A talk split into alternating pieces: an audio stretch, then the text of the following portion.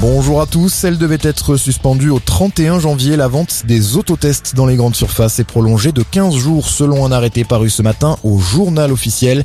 Les supermarchés pourront donc continuer à vendre les équipements jusqu'au 15 février prochain pour faire face à la forte demande.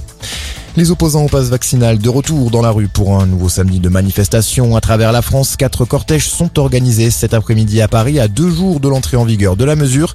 À partir de lundi, le pass vaccinal conditionnera l'entrée dans les restaurants, les cinémas ou encore dans les grands centres commerciaux. Les non vaccinés ne pourront plus présenter de tests négatifs. Nouvelle flambée des violences en Guadeloupe. Le couvre-feu est abaissé à 18h depuis hier soir à Pointe-à-Pitre et aux Abîmes.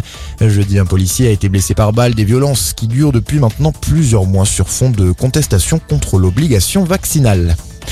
Une nouvelle prise de guerre pour Éric Zemmour dans le camp du Rassemblement National. L'eurodéputé Gilbert Collard quitte le parti pour se rallier au candidat d'extrême droite. Il l'annoncera officiellement ce soir lors d'un meeting prévu à Cannes.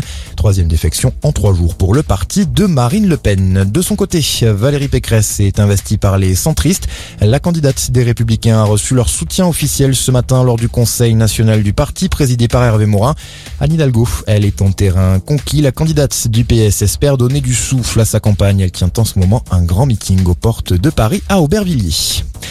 Fabien Roussel lui propose la gratuité du permis de conduire pour les moins de 25 ans. Le candidat communiste était l'invité ce midi du journal de TF1 sur les prix de l'essence. Fabien Roussel souhaite que l'État baisse les taxes et dans le même temps empêcher que l'industrie pétrolière distribue des milliards de dividendes à ses actionnaires.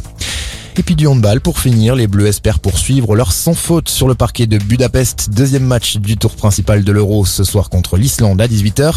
Une rencontre à laquelle ne participera pas Guillaume Gilles, le sélectionneur des Bleus a été testé positif au Covid-19.